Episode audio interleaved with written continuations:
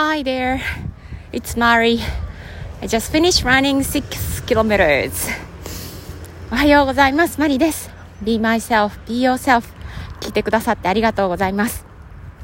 えー、とっても久しぶりに朝の時間に走りに来ました。今9時半ぐらいかな。えー、です。えー、2月9日の木曜日。まだね、ちょっと寒いんですけど、一時よりは多分ずっと、えー、気候暖かくなっていると思います。久しぶりに、え、6キロという距離を走りました今年に入ってまだね3回目なのでね、うん、これからぼちぼち距離を伸ばしたりとか、えスピード上げていきたいなっていうふうに思うんですけど、まあ、今の目標は週に3回走ることです、え、距離は、今月の目標、え今まではね100キロとか設定してたんですけど50キロにしておきました全然あの計算とかえー、してはいないんですけど、ひとまず平日に2回、土日のうちどちらかで1回走れたらいいのかなっていう感じで、えー、スタートして、今週ね、2回目です。なので、えー、あさってしあさっての土日でもう1回走れたら、まず1回目クリアっていう感じで、小さく小さくね、やっていくつもりです。はい。えー、今日ね、お話しすることは、えー、受験生のえお母さんとしての、えー、心持ち、えー、お話しさせてください、えー、今ね中3の娘が、え受験シーズンに入ってますちょうど明日、え私がいつも走っている、え川の近くにある、まあ、隣の市なんですけど、うん、そこにある、え私立高校を併願で受験します、えいわゆるね滑り止めっていうやつですね。でそこを受けて金曜日受けて月曜日に合格発表があってでもうそのすぐ、えー、次の水曜日に、えー、彼女が一番行きたい学校に、えー、の推薦入試がねあります、えー、もうね娘を見ていると面白いです、うん。えー、その一番行きたいと言っていた学校に入るのは難しそうだって彼女は思っていて、えー、まあ、模試のね判定とかも、まあ、そんな感じですね。で、えー、でも行きたい気持ちはやっぱり絶対にあってだけどこう落ちた時にショックを受けたくないって思っている。だから、えーと、第二志望の学校になっても大丈夫なように、えー、あっちの学校もいいしなっていうことを口にしたりとかするんですよねでもその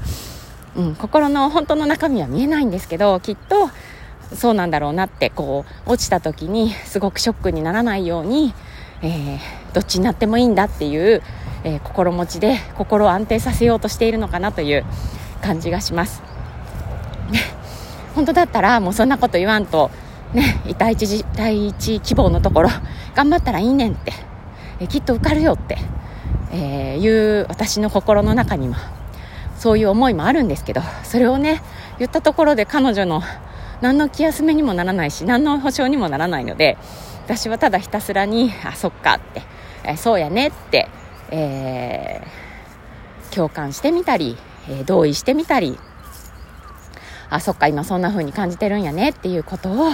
えー、伝えています、え彼女はたくさん喋ってストレスを発散するタイプなのでえー、学校のねこととか、えー、友達関係のこととか、えー、いろいろねバーッと家で 話すのでそれをひたすらこう受け止めていますね、えー、こうネガティブなこともねたくさん言います、えー、あれは嫌なんだとかムカつくんだとかね言ってあそっかそんなことあったんやね大変やねっていうことを言って聞いて受け止めて、えー、それがね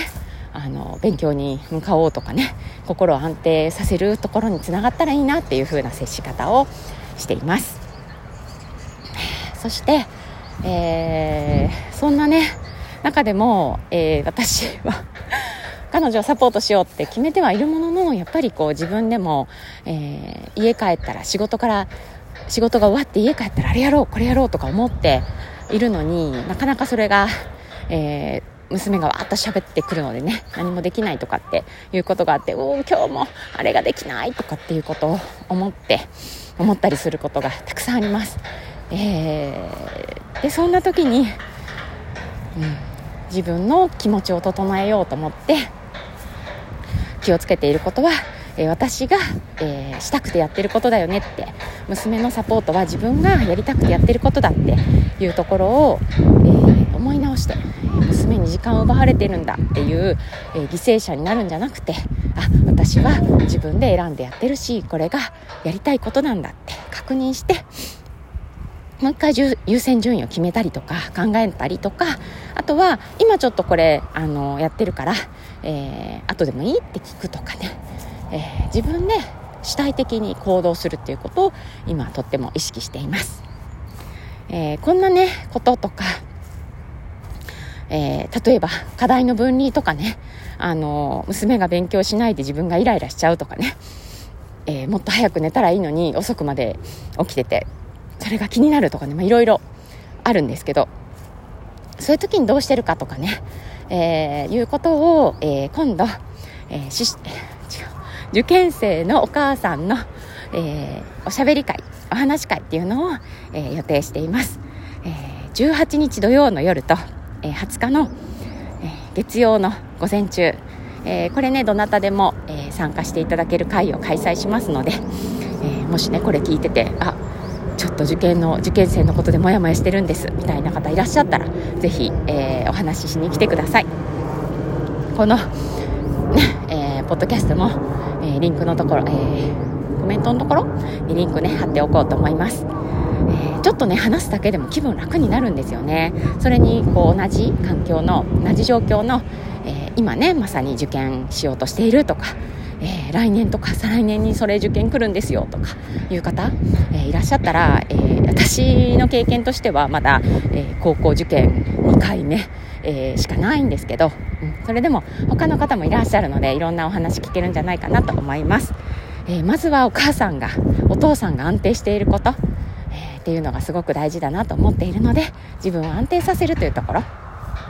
えにつながったらいいなと思います。はい、ということで今日はね受験生のお母さんの心境ということでお話をさせてもらいました、えー、では、えー、英語のフレーズです、はい今日の英語のフレーズはこちら。Take care of yourself. Take care of yourself. お子さんにね、え幸せでいてほしかったらえー、勉強とかね受験もね頑張ってほしかったらまずはお母さんが自分のことを大事にする。えー、イライラしてる状態じゃなくて穏やかな状態で過ごす、えー、そこを、えー、やれたらいいなというふうに思います。Okay, that's all for today. Thanks for listening. Bye.